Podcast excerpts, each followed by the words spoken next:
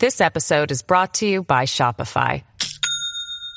Do you have a point of sale system you can trust, or is it a real POS?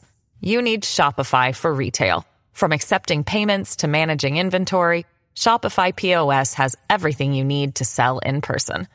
Go to shopify.com slash system, all lowercase, to take your retail business to the next level today. That's shopify.com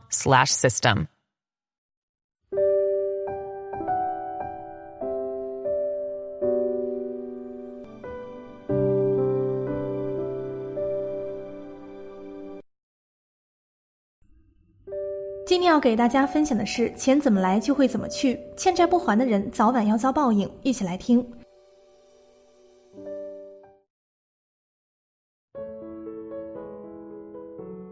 为什么现在喜欢占人便宜或者是故意赖账的人很多呢？那是因为不明因果，不信因果才无所畏惧。但因果不虚，不管信不信，因果定律就如同万有引力定律一样，主宰着我们的生生世世。吃亏是福，占便宜和赖账是祸，欠下的迟早是要还的。一钱怎么来就怎么去。生活中，大家会发现那些欠债不还的人，生活会变得越来越贫困。我认识一位生意人，刚开始创业时艰苦奋斗，诚实守信，从不拖欠贷款，在业内口碑极好。这几年来积累了千万财富。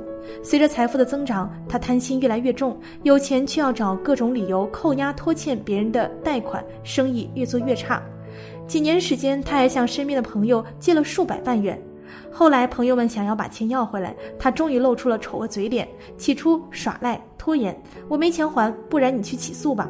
朋友们施加压力，他就说：“你别逼我，你把我逼死都没用。欠债不还，他发财了吗？以前他的生意确实做得不错，但这几年做什么亏什么。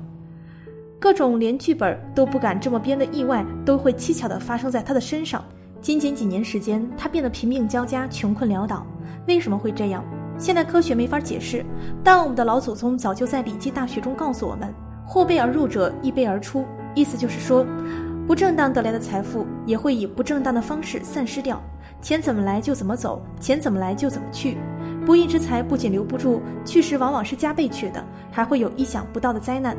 二不义之财祸延子孙，不义之财叫横财，横财不仅会给自身感召祸患，还会给自己和家人以及后代招来灾祸。这是一位朋友讲述他伯母的真实故事。那年伯父帮忙亲戚拆房子，墙倒下来砸断了腿。在住院的时候，伯母去交医药费，在他面前有一个十四岁左右的男孩拿钱时掉了一卷钱，伯母立马用脚踩住钱，男孩走了，他捡起钱。后来男孩回来找，问他，他说没捡到，好像是七十块钱。在那个一毛四分钱一斤米的年代，七十块钱是一家人半年的粮食钱。男孩一边哭一边说：“谁捡到分一半给他。”父母在我很小的时候双亡，舅舅舅妈收养我，现在钱丢了，只有死路一条。在这种情况下，伯母都没有交出钱。男孩在回家的路上跳池塘自杀了。从那件事之后，伯母大儿子就得了癫痫病，发作时打父母，打碎家里值钱的东西。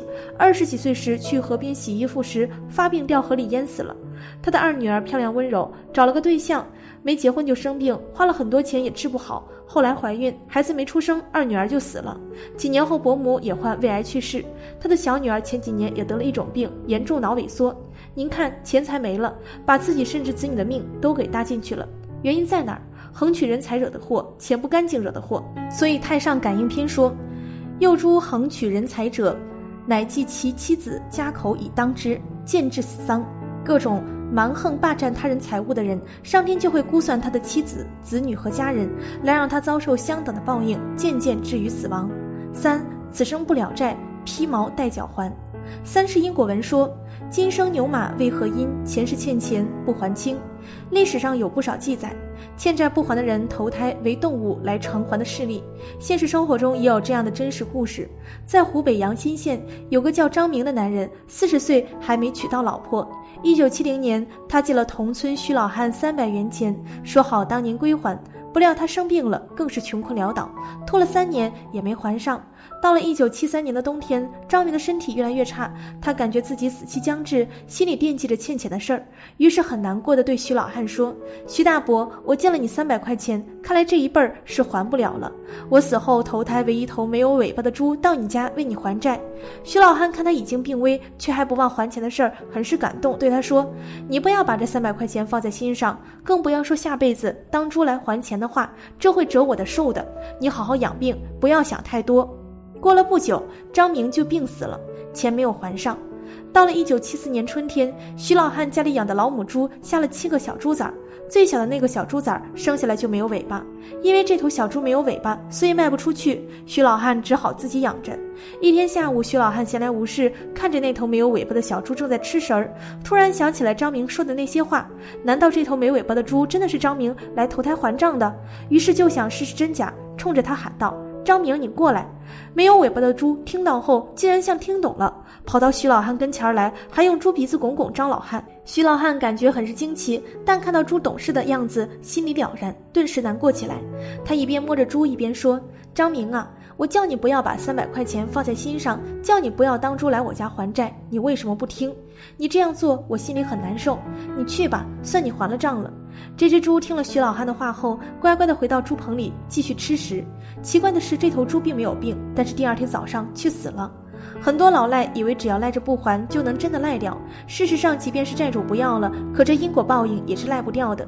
所以做人切莫欠债去，不然披毛戴脚还，这就是欠债不还的最终下场。这世界的一切哪有无缘无故的富贵贫贱、吉凶受妖？都是一环扣一环，权力钱财抵不上天意安排。太上感应篇云：取非义之财者，譬如漏浦救鸡，鸩酒止渴，非不暂饱，死亦及之。取不义之财的人，就像吃有毒的肉来救饥饿，喝有毒的酒来止渴一样，不但不能暂时填饱肚子，死亡也会随即到来。很多人不相信，老有人说：“你看某某欠债不还，怎么都过得好好的。”别着急，《道德经》说：“天网恢恢，疏而不漏，不是不报，时候未到。”今天的分享就到这儿了，希望你能给小叔点个赞或者留言给出你的建议，别忘了把小叔分享给你的朋友，让我们一起成为更好的自己。还没有订阅小叔的朋友，一定要记得订阅哦！我们下期不见不散。